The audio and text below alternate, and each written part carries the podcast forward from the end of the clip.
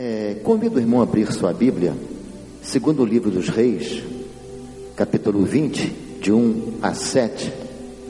Antes de ler o texto bíblico, eu queria só fazer um apelo, um apelo à nossa igreja. Nosso pastor não está presente, pastor Pascoal, e ele talvez não fizesse este apelo porque ele, ele é muito cauteloso em falar certas coisas eu sou menos cauteloso. Nós estamos agora aí na primavera, chegando o verão, e começamos a ficar mais à vontade para vir à igreja. E às vezes alguns irmãos vêm à igreja tão à vontade que parece que não estão vindo à igreja.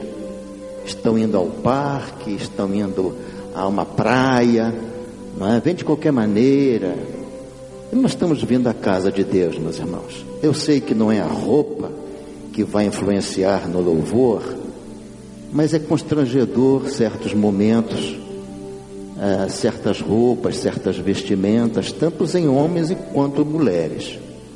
Creio que nenhum de nós compareceríamos diante de um tribunal, diante de um juiz, de chinelo de dedo, de bermuda, de short nós estamos na casa de Deus.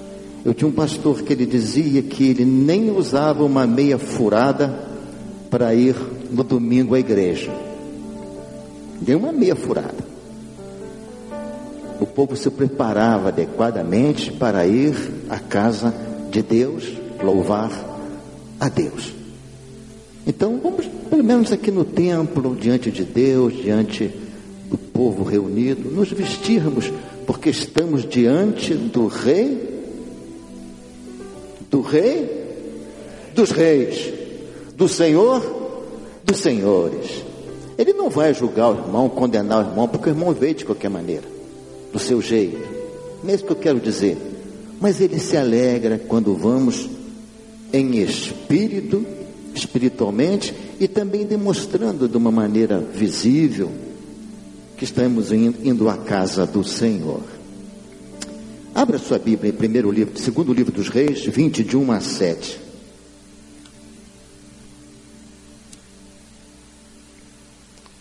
Naquele naqueles dias, Ezequias adoeceu de uma enfermidade mortal. Veio ter com ele o profeta Isaías, filho de Amós, e lhe disse: Assim diz o Senhor Põe em ordem a tua casa, porque morrerás e não viverás. Então virou Ezequias o rosto para a parede e orou ao Senhor, dizendo: Lembra-te, Senhor, peço-te, de que andei diante de ti com fidelidade, com inteireza de coração, e fiz o que era reto aos teus olhos, e chorou muitíssimo. Antes que Isaías tivesse saído da parte central da cidade, veio a ele a palavra do Senhor, dizendo: Volta. E disse a Ezequias, príncipe do meu povo: Assim diz o Senhor, o Deus de Davi, teu pai: Ouvi a tua oração e vi as tuas lágrimas. Eis que eu te curarei ao terceiro, te curarei. Ao terceiro dia subirás à casa do Senhor acrescentarei aos teus dias quinze anos, e das mãos do rei da Síria te livrarei a ti e a esta cidade. E defenderei esta cidade por amor de mim e por amor de Davi, meu servo. Disse mais Isaías: Tomai uma pasta de figos. Tomaram-na e a puseram-na sobre a úlcera, e ele recuperou a saúde. Em tua presença estamos, Senhor. E continuamos e sempre estaremos, porque não temos como fugir da tua presença, Senhor. Davi fala isso no Salmo 139, Senhor. Se subirmos aos céus, tu lá estás. Se descermos ao mais profundo do abismo, o Senhor também está. Se, dizer, se dissermos que há trevas, trevas e luz para o Senhor é a mesma coisa, porque o Senhor é Deus, é tremendo e nós te rendemos glórias e aleluias por isso, Senhor. Agora usa-nos, Senhor. Dependemos de Ti, Senhor. Carecemos de Ti, Senhor. O vaso, o instrumento é imperfeito, mas o Deus que usa é perfeito. Então ousa-nos, Senhor, debaixo da tua misericórdia, da tua graça, em o nome de Jesus. Amém. Esse texto é muito conhecido, meus queridos, que fala sobre o profeta Isaías trazendo uma mensagem para Ezequias. Profeta, a vida de profeta nunca foi fácil. Sacerdote, sim.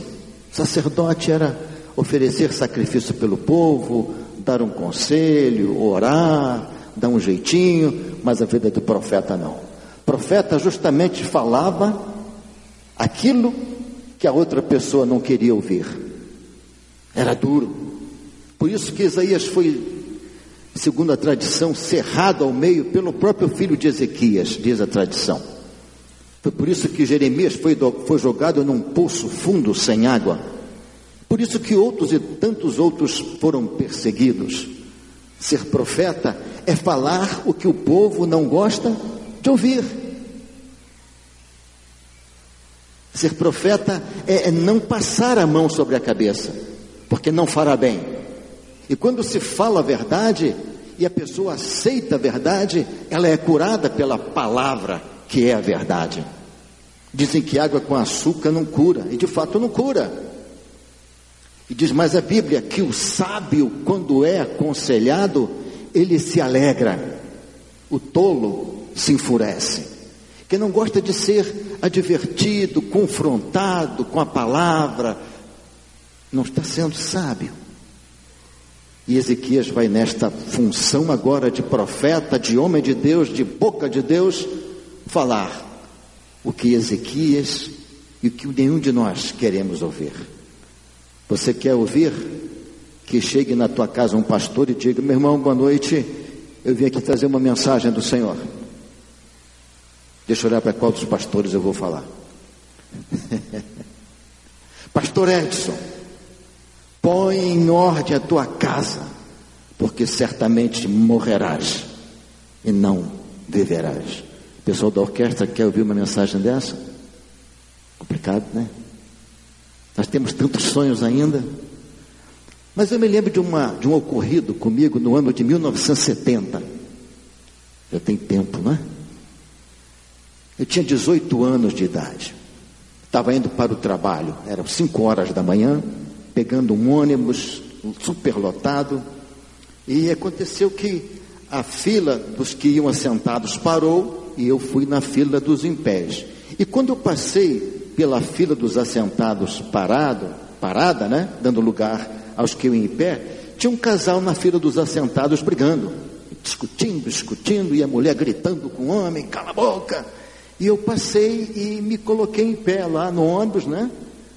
segurando aquela, aquele ferro ali, porque lá no Rio antigamente, depois que o ônibus enchia, você não sabia mais qual era a sua mão, e se tirasse o pé no chão, você ia com o pé em, em pé até chegar no ponto final, porque não tinha como voltar.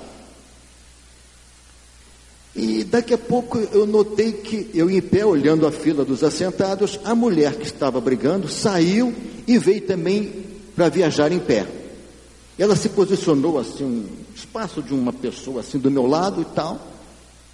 Daqui a pouco também o homem entrou, e quando ele entrou, ele entrou me dando uma cotovelada e sai para lá, rapaz. E o ônibus foi enchendo, e falei, calma, cidadão, calma, tem lugar para todos. Ele disse para mim, quer brigar? Estou com vontade de bater em você. Interessante, ele estava apanhando da mulher na fila agora queria bater em mim. Eu falei, calma, meu amigo, eu não sou de briga, mas eu quero bater em você. Vamos brigar. Vamos saltar para brigar. Eu falei, meu amigo, eu não sou galo de briga, calma, meu senhor, calma. E o pessoal dando a maior corda no ônibus. O pessoal dizia assim: dá nele, garotão. Vai nele, garotão. Naquele tempo eu tinha um porte ainda esbelto, né?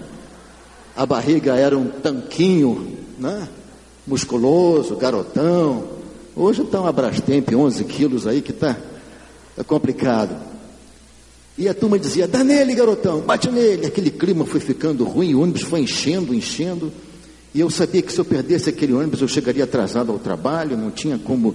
E não tinha como sair de perto daquele homem também, que já estava tudo apertado e a cada ponto pegava mais alguém, ele dizia: desce, desce que eu quero te bater. Eu falei: calma.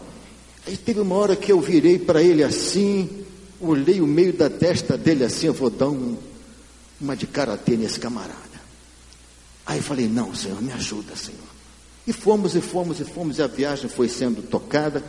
E quem conhece o Rio de Janeiro pela Avenida Brasil, quando estamos chegando na rodoviária Novo Rio, ela faz uma curva, e naquela curva todo mundo cai, todo mundo se encosta. E eu encostei no homem, ou ele encostou em mim, não sei. E quando nos encostamos, ele disse: Não encosta em mim, rapaz, eu sou valente, eu vou te bater no ponto final. Aí eu não aguentei mais. Aí eu disse para ele: O senhor é valente?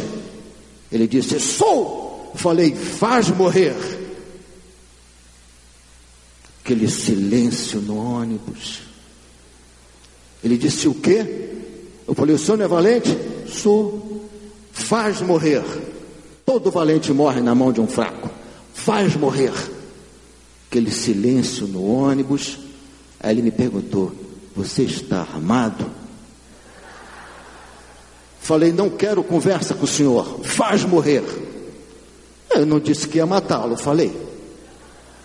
Ele vai morrer, vai morrer. Se já não morreu, vai morrer um dia. E quando chegamos no ponto final da Avenida Venezuela, ele foi chegando para a porta, perto da porta de saída. Eu acho que até hoje ele está correndo. Se ele não morreu, até hoje está correndo. Mas vai morrer. É o destino de todos nós. É uma coisa certa, que ninguém foge. Isaías é esse profeta conhecidíssimo, um dos profetas maiores, o que, os que mais escreveu no Velho Testamento, não só por ter escrevido mais, mas a importância das suas profecias, é o profeta messiânico, é o profeta que fala desde o nascimento de Jesus até a sua morte, fala até que ele seria enterrado no sepulcro de ricos, que foi o sepulcro de José de Arimateia, Isaías foi um profeta que, pelo menos uns quatro reinos, Uzias, Jotão, Acais e Ezequias, ele teve papel predominante. E talvez até numa parte também do reinado do próprio Manassés, que segundo a tradição foi aquele que o cerrou ao meio, matou o cerrado. Isaías já fazia meio século quando Isaías nasceu, já fazia meio século que Israel pagava tributo a, ao, ao, povo, das, aos assírios. Uma luta tremenda. E agora, no tempo de Ezequias, dez tribos já tinham sido levadas, agora com Ezequias, Senaqueribe torna a ameaçar. Vou aí, vou destruir tudo, e o profeta orienta: não, Ezequias, aguenta firme. Aguenta firme, nós vamos orar. E eles oram, Elias, é, Ezequias, Isaías, tudo parente, tudo próximo ali, né? Isaías ora e Deus desbarata, né? Aquele exército dos assírios, 185 mil homens são mortos por uma praga de ratos que invadiu, e aquele rei volta para sua terra, abatido, derrotado, entra na casa do seu Deus e lá um dos seus filhos o mata. Deus acaba com orgulho, com a vaidade do soberbo. Aquele rei falou tanta coisa e aconteceu tudo o contrário, porque Deus entrou na história daquele rei Ezequias, daquele povo. Passado tudo isto, meus queridos, Ezequias fortalece mais a sua fé. Ezequias derruba, olha que coisa, hein? Ezequias derruba a serpente de bronze que ainda estava lá no arraial, no tempo de Moisés. Eu acho que o povo ainda adorava aquela serpente de povo, de, de bronze. Ezequias vai, derruba aquela serpente de, de bronze, é, institui uma das maiores ceias no meio do povo, um homem altamente abençoado por Deus. E um certo dia Deus manda Isaías falar com Ezequias. Eu creio que quando Ezequias viu Isaías entrando, disse: Ah, ele vai me curar. Ele estava com uma úlcera na perna estava gravemente enfermo. E para sua surpresa, no verso 1, quando Isaías fala, Isaías diz: Olha, rei, põe em ordem a tua casa, porque certamente morrerás e não viverás. Pensou que choque? Choque. O que mais que será que tinha para Ezequias colocar em ordem na sua casa? O reino estava prosperando, Deus estava abençoando, Deus estava presente. Mas Deus disse: é hora de você subir, Ezequias. Essa enfermidade aí não é para a vida, não, é para a morte. Você tem que subir. Diz que uma certa irmã estava internada no hospital, muito mal. Aí o pastor foi orar com ela. E o pastor disse: Ó oh Deus, abençoa esta tua serva. Ela, Amém, Senhor. Senhor, põe a mão sobre os medicamentos da tua serva, Senhor. Ela, Amém, Senhor. Senhor, que a tua serva possa rapidamente ser recuperada e voltar para o lar. Ela, Amém, Senhor. Mas, Senhor, se não for da tua vontade, leva a tua serva lá. Ê, pastor. Essa oração nós não gostamos de ouvir. Leva a tua serva, leva o teu servo. Nem sempre queremos a vontade de Deus soberana para as nossas vidas. E Ezequias também sentiu isso. Apesar de tudo, de ser um homem íntegro, um servo de Deus fiel, sempre há alguma coisa na nossa vida. Alguma coisa também vida, havia na vida de Naamã. Oh Jesus, de Ezequias. Naamã é que eu vou citar agora. A Bíblia diz que Naamã era um homem valoroso no exército do rei da Síria, grande homem diante do seu senhor e de muito respeito, porque por ele o Senhor dela livramento aos sírios. Era este homem valoroso porém leproso. Ezequias também tinha um porém. Todos nós temos um porém na nossa vida. Todos nós temos um senão na nossa vida. Todos nós temos alguma coisa a consertar diante de Deus, com o nosso familiar, com o nosso próximo, por mais íntegros que sejamos, por mais retos que sejamos, nós somos humanos. A Bíblia diz que Deus olhou do céu para a terra, procurou o quê? Um justo. Não achou nenhum. Ninguém que tapasse a brecha. Por isso que Jesus veio. Porque Ele é perfeito. Perfeitamente bom em todos os sentidos. Nele se cumpre as duas, as duas palavras no grego quando diz que Ele, eu sou o bom pastor. Carlos e Ágatos. Bom em todos os sentidos. São duas palavras para expressar bom na língua grega: kalos e ágatos. Bom perfeitamente. Mas Ezequias não. Ele tinha algo para consertar. Um pastor, durante o retiro de liderança, realizou um pequeno teste com membros da sua equipe. E o teste era o seguinte: se você soubesse que tem apenas um mês para viver, o que mudaria a sua vida? E fizeram aquele teste e muita coisa mudou. Muita coisa foram acertada. Tivemos esta campanha aqui, o pastor Marcílio também. 30 dias para viver. O que, que você faria? O que, que você mudaria? O que, que você faria, meu irmão, se Jesus voltasse amanhã? Mudaria o quê? Se você soubesse que Jesus ia voltar amanhã, o que, que você mudaria na sua vida?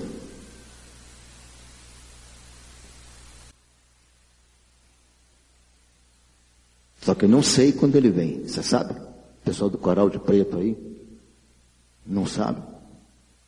Oi? Não sabe, não sabemos. Por isso que eu preciso estar sempre preparado, sempre pronto, sempre de prontidão Jesus contou a parábola de um homem que plantou uma grande vinha, derrubou os celeiros, fez celeiros novos, e depois disse: Alma, tens muito em depósito, come, bebe, regala-te, aproveita, alma minha, aproveita. E Deus disse: Louco, ainda hoje pedirão a tua alma. O que tens preparado, para quem será? Não sabemos o dia da nossa partida. Quando Deus falou, Ezequias estava falando conosco também. Edson, põe em ordem a tua casa, porque certamente morrerás, não viverás. PIB de Curitiba, põe em ordem a tua casa, porque certamente morrerás. A verdade é, meus irmãos, que muitas pessoas não esperam na morte, nem querem saber da morte, têm maior medo quando se fala em morte, nem se vão a enterro nenhum, não vão a enterro nenhum, sepultamento nenhum, um medo tremendo, nem vão em cemitério, nem passam perto de cemitério. Nós tínhamos um segurança aqui na igreja, que alguns conheceram, e quando tinha algum corpo na capela que ia passar a noite, ele ficava lá fora no pátio. Chovesse ou fizesse frio ou sol, ele ficava lá fora. Mas rapaz, vai, tá doido, pastor? Falei, rapaz, não faz mal a ninguém, rapaz. Não, pastor, Deus me livre. Medo, medo. A morte de fato é uma separação. É a única inimiga a ser, a última inimiga a ser vencida, disse Jesus. Ele nos fala nesta manhã, põe em ordem a tua casa. Ele está falando, prepara-te, fique de prontidão. Ele fala de serviço, ele fala de integridade.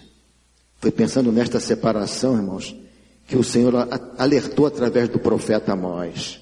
Portanto, assim te farei, ó Israel, e, que, e, por, e porque isto te farei, prepara-te, ó Israel, para encontrares com teu Deus.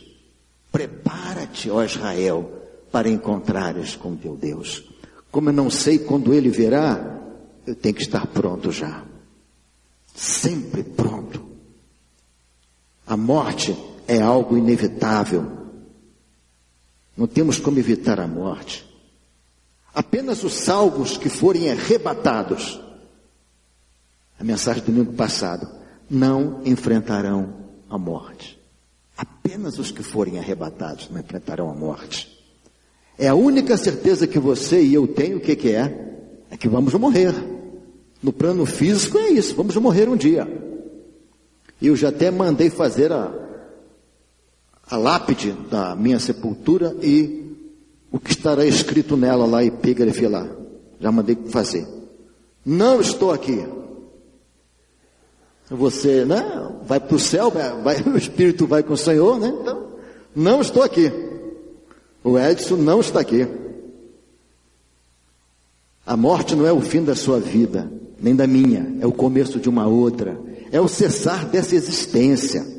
Na morte, outra verdade insofismável é que todos compareceremos diante do trono do Senhor. Hebreus 9, 27 porque está ordenado aos homens morrerem uma só vez, e depois disto, segue-se o juízo. Não tem como fugir. Conta, conta uma história que a morte avisou um homem que iria buscá-lo no dia tal. Ele ficou desesperado. Ele disse para a empregada: Olha, dia tal eu serei levado pela morte. Vamos fazer o seguinte: você está de folga neste dia. Ela vai vir aqui em casa, vai bater na porta e vai me levar. Você não vem trabalhar. Eu vou me vestir de mulher, vou colocar uma peruca, vou me pintar e quando ela perguntar por mim, eu digo que eu não estou. Quem está ali é empregada, eu vou estar vestido de mulher. Ela, tá bem, tá bom. Aí aconteceu. Logo cedo, quando ele abriu a porta, eu vim buscar fulano de tal. Olha, ele não está. E você, quem é? Eu sou empregado. Bom, como não posso perder a viagem, vai você mesmo. Tem jeito, meus irmãos. É coisa séria, coisa seríssima. Nós todos compareceremos diante do Senhor. Então é melhor que hoje nós ouçamos a voz do Senhor que falou Ezequias e também fala para nós. Põe em ordem a tua casa. É tempo de prontidão, de estarmos prontos para qualquer momento. Na década de final de 60, década de 70, era muita prontidão nos quartéis. Sempre, né, Moura? Sempre de prontidão nos quartéis. Sempre tinha um pelotão, uma companhia de prontidão para qualquer emergência, um tempo difícil. E Jesus diz isso: Vigiai, pois, porque não sabeis em que dia vem o Senhor. Sabei, porém, isto: se o dono da casa soubesse que vigília da noite havia de vir o ladrão, vigiaria e não deixaria minar a sua casa. Você sabe quando o ladrão vai visitar a sua casa, o seu carro? Não sabe. Se eu soubesse no dia que ele fosse lá em casa, botava uns 10 pitbull no quintal, botava uma cerca elétrica, botava um fio ligado na, na, na fechadura para dar choque, ficava acordado com o telefone para ligar para a polícia, mas nós não sabemos. O ladrão sempre pega de surpresa. Sempre pega de surpresa. E a morte também. Pergunto novamente: o que você faria hoje se soubesse que Jesus viria amanhã?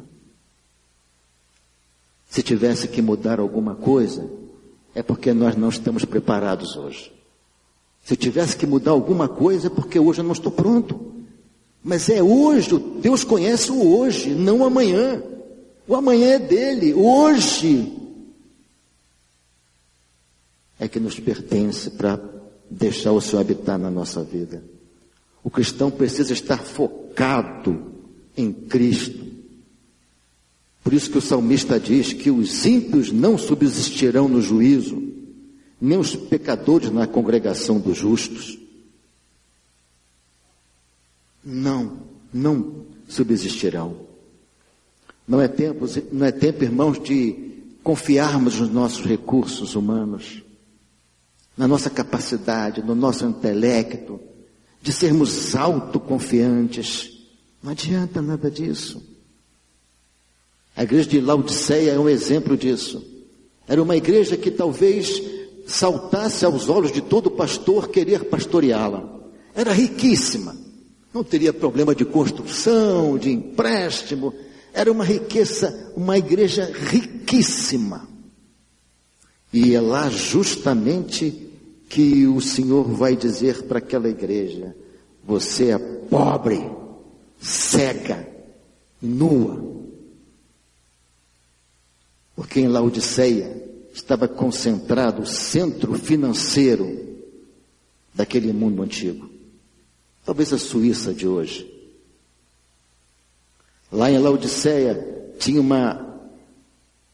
Alguns dizem que era uma universidade de oftalmologia mas lá se produzia, se fabricava um unguento especialíssimo para os caminhantes que vinham do deserto, do deserto, praticamente cego pelo sol, pela aquela areia, e lá tinha um unguento que abençoava. E lá também tinha uma das maiores ou a maior indústria têxtil da época. Lá produzia um linho finíssimo melhor linho da época. Então era uma cidade riquíssima. Centro financeiro, uma universidade de, de oftalmologia e o maior centro têxtil da época. E Deus diz: mas tu é pobre. Tem muito dinheiro, mas é pobre espiritualmente. Não tem nada de mim nesta igreja.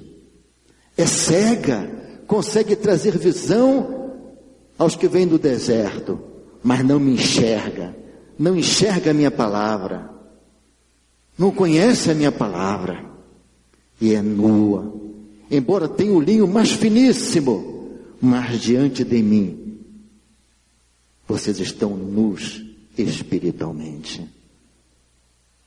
Daí a necessidade de se preparar. Sentimento de autoconfiança aparente tem levado muitos, muitos cristãos a uma, uma vida morna, onde comprometer-se com Deus é algo que não está com suas prioridades, não está em suas prioridades. Tem muitos cristãos que gostam da igreja, que vêm à igreja, que gostam de tudo, mas não querem um compromisso com Deus. E Deus não tem compromisso com quem não tem compromisso com Ele. Deus gosta de pessoas compromissadas com Ele. Pessoas que paguem o preço se preciso for, com a própria vida se for necessário. Põe ordem a tua casa, pois certamente morrerás e não viverás. Eu queria que nesta manhã você pensasse: o que preciso colocar em ordem em minha casa? Comece a pensar agora. Pode até fechar os teus olhos se quiser. O que você precisa colocar em ordem na tua casa? Tanto casa, habitação, família, lar ali, o que você precisa colocar em ordem? Como estão os relacionamentos? Primeiramente, familiar. Como está você com a esposa, você com o esposo? Essa semana ficamos tão tristes, eu e o pastor Gerson, quando atendemos um casal tão maduro, tão querido, sem relacionamento nenhum, sem conversa, a ponto da separação. Ninguém quer perdoar. Perdoar é pagar o preço das ofensas, de tudo que foi feito àquela pessoa. Todo mundo tem razão. Todo mundo se senta no trono da sua razão, da sua verdade, e não deixa o Espírito trabalhar para consertar, para facilitar. Põe ordem a tua casa. Ora, Deus. Põe ordem a tua relação com a tua esposa, com teu esposo. Peça perdão, se humilhe. Perdoe. Perdoe. Se Jesus me perdoa toda hora, todo dia, por que eu não posso perdoar a minha esposa? Por que ela não pode me perdoar? Por que você não pode perdoar ao seu filho, ao seu pai, que errou com você? Quantos lares arrebentados, arrebentados literalmente, por causa desta quebra de relacionamento.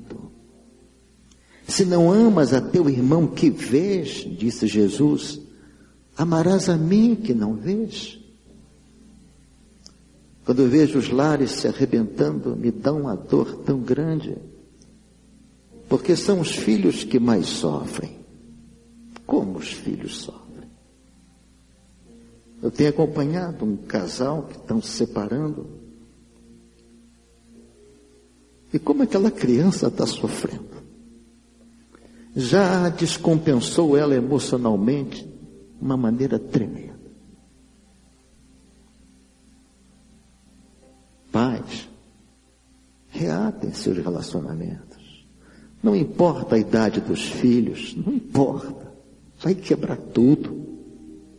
Quebra tudo. Arrebenta para todos os lados. Põe em ordem isso. Quebra teu orgulho. Caminha mais uma milha. Caminha mais uma milha. É a ordem de Jesus. Saiba que você não tem um marido perfeito, nem você tem a esposa perfeita. Mas são duas metades que Deus tem o poder de juntá-las, encaixá-las pela ação do seu espírito. Pense no seu relacionamento social, como está. Você está de mal com alguém? Eu conheço filhos que estão de mal com os pais. Estou discipulando uma pessoa assim. Precisamos conversar, precisamos na casa da mamãe. Pessoas dentro da igreja que não se falam, não se gostam. E como é que vai ser no céu, meus irmãos?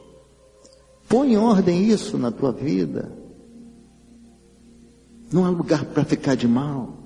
Jesus não ficou de mal com Pedro porque o negou três vezes, nem com Judas porque o traiu, nem com Tomé porque duvidou. Não, não ficou. Ele é o nosso exemplo. Ele é o nosso modelo integralmente a ser copiado, a ser imitado. Como estão os compromissos? Põe em ordem teus compromissos. Lembro de um senhor jovem que morreu e não tinha nada em ordem. E que em vez de deixar para a família uma herança estruturada, só deixou problema. Só deixou problema para aquela viúva, para aqueles filhos. E tudo que ele tinha, talvez hoje valesse uns 500 mil reais, teve que ser vendido por 50 mil reais, porque não tinha documento de nada. Uma dor de cabeça para a família tremenda. Põe ordem. Os documentos da tua casa. E quando eu li isso aqui, eu pensei que eu estou assim lá no Rio de Janeiro. A casa no Rio ainda não, ainda não averbei. Agora eu vou de férias, vou fazer isso, porque foi para mim a mensagem. Põe em ordem teus compromissos financeiros. Você não pode pagar? Dá uma satisfação. Não fuja, não se esconda como um ratinho amedrontado. Não, vai lá. Olha, meu irmão, não pude pagar. Sei que estou devendo, vou pagar, mas estou aqui me apresentando. Isso é caráter. Não fuja, mas põe, põe. Não se esconda, se apresente. Como estão os teus compromissos de palavra? Você tem dado a palavra em alguma coisa? Não tem cumprido? Põe em ordem isto. Não tem coisa melhor do que palavra dada, palavra cumprida. Outro dia eu fiquei muito feliz. Eu, meu filho levou o carro, no, o carro dele no mecânico que eu já vou há muitos anos. E disse, pai, estou muito feliz. Eu falei, por que meu filho? É, eu fui lá, consertei o carro, dei o cheque e depois eu voltei porque eu não tinha colocado o meu telefone atrás. Falei, e daí? Aí voltei e disse, olha, seu Quido, é, eu preciso colocar meu telefone atrás do cheque. Falei, e aí? E ele disse para mim assim, olha rapaz, cheque que está assinado Edson Múrcia de Andrade, não precisa botar telefone atrás. Eu fiquei tão feliz, pai, pelo que ele falou do Senhor. Isso mesmo, isso mesmo aconteceu comigo e com meu pai. Que coisa gostosa. Eu fiquei devendo um dinheiro numa loja de ferragem e disse, moço, deixa aí o produto, depois eu volto. Ele disse, você é filho de quem? Eu falei, do seu Ramiro. O baixinho ali? Falei, é. Pode levar, meu filho. Se você é filho dele, você pode levar essa loja toda. Que ele é um homem de palavra. Se não é o teu caso, meu irmão, põe em ordem isso. Cumpra a tua palavra. Deus se agrada disso. Põe em ordem isso. Como está o testemunho no trabalho, no colégio, os amigos, no lar. Tem alguém que não sabe que você é um cristão lá no seu trabalho? Põe em ordem isso. Começa a testemunhar de Jesus. Como está, meu querido, o teu caráter? O caráter é a base para a liderança cristã. É a base. Alguém disse que caráter é aquilo que eu faço ou o que sou quando estou no escuro ou sozinho? Ninguém está me vendo. Quando você vai fazer uma coisa errada, você olha para onde? O coral não está, os pastores não estão, a orquestra também não. Tá? Posso fazer. Nós nunca olhamos para cima. Deus está sempre olhando. Por isso que santificação conceituou muito bem o pastor Israel, aquele que foi lá de São Gonçalo, meu amigão. Pastor Israel, Israel Moreira, Mauro Israel Moreira. Ele diz: santificação não é só separação. Santificação é a consciência plena, convicta, absoluta de que Deus está vendo que eu faço. E para não deixá-lo envergonhado, triste, eu não faço. Santificação. Eu quero terminar, estou correndo bem, que temos ceia também. Como está a minha vida com Deus?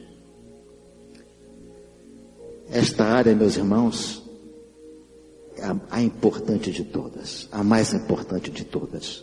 As outras áreas dependerá desta. Se eu estiver em plena comunhão com Deus, as outras áreas estarão em ordem. A minha vida estará em ordem. Nesta hora quero perguntar para você que está desanimado. Como está a tua vida, meu irmão? Você está desanimado? É hora de se encostar nas outras brasas. É hora de deixar o Santo Espírito soprar em seu coração e aquecer a sua vida. De pedir para Deus colocar fogo na tua vida. Não fogo do juízo, mas aquele fogo que aquece, que anima. Você que está afastado de Jesus, da igreja, do seu povo, é hora de voltar. É hora da reconciliação. É hora de voltar à lareira. A igreja é como uma grande lareira. Você que ainda não assumiu um compromisso com Jesus, hoje é o dia de você entregar a tua vida a Jesus. Porque o Senhor pode pedir a tua, minha alma, a nossa alma, ainda hoje. Põe em ordem a tua casa. Daqui a pouco teremos a ceia. E os diáconos já podem se posicionando sem distribuir a ceia, mas podem vir se posicionando. Neste momento que antecede a ceia, eu convido você a pedir para Jesus colocar a tua casa, literalmente, a tua vida em ordem, na presença dEle. Você que está desanimado, meu irmão, e, o que, e quer que o Senhor o ajude consertando o que precisa, mexendo onde precisa. Eu te convido hoje a subir o compromisso com Jesus, a pedir para Ele consertar a tua casa, a tua vida. Você que está afastado, hoje é o dia de, de se reconciliar com Jesus. É hora de voltar. Porque você não sabe que hora Deus vai te chamar à presença dEle. E você que ainda não recebeu Jesus como Salvador, tem pessoas que confundem receber a Cristo como receber a religião. É receber a Cristo. Eu quero fazer um apelo neste momento.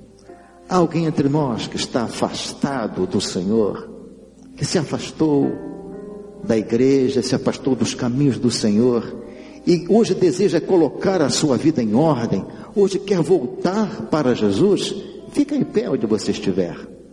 Se alguém que deseja hoje voltar para Jesus, se reconciliar com Jesus, fique em pé.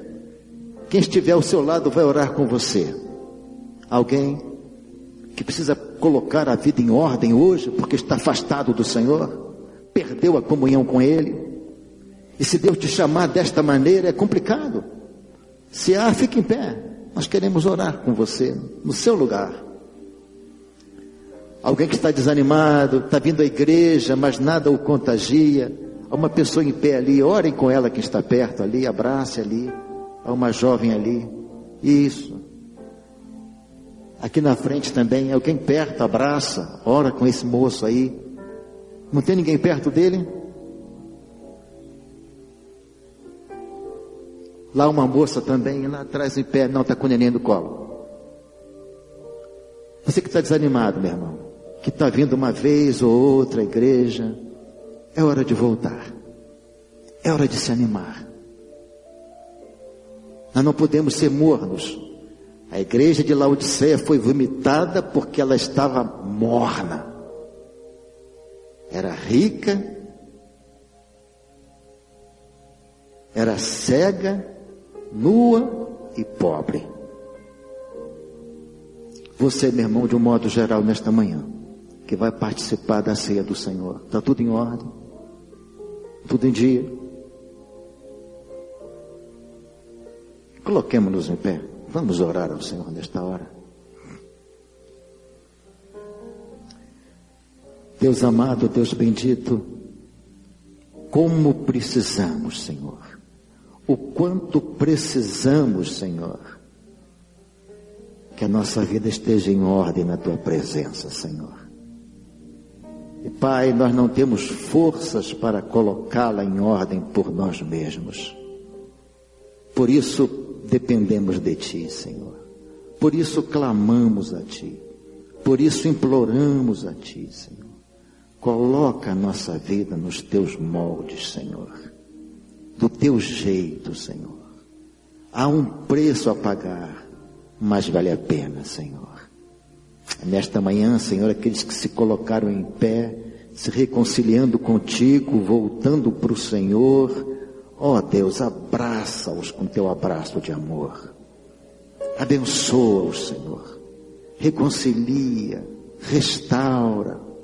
Os que estão desanimados, Senhor, estão hoje também fazendo um pacto com o Senhor, aqueça seus corações com o teu Santo Espírito, ó Deus os que estão te recebendo hoje como Salvador e Senhor. Escreve seus nomes no livro da vida, Senhor. E começa também a ensinar-lhes a colocar a vida, a casa, tudo em ordem, tudo na presença do Senhor. Nós que participaremos agora da ceia do Senhor, também, Senhor, abençoa-nos, ajuda-nos, para que tenhamos sempre a nossa vida diante de Ti, Senhor. E a hora que o Senhor voltar, não sabemos quando, o Senhor possa nos encontrar prontos para subir contigo, Senhor, para estarmos na Tua presença para sempre. Fica com Teu povo, Senhor, ajuda-nos, abençoa-nos, em nome de Jesus. Amém.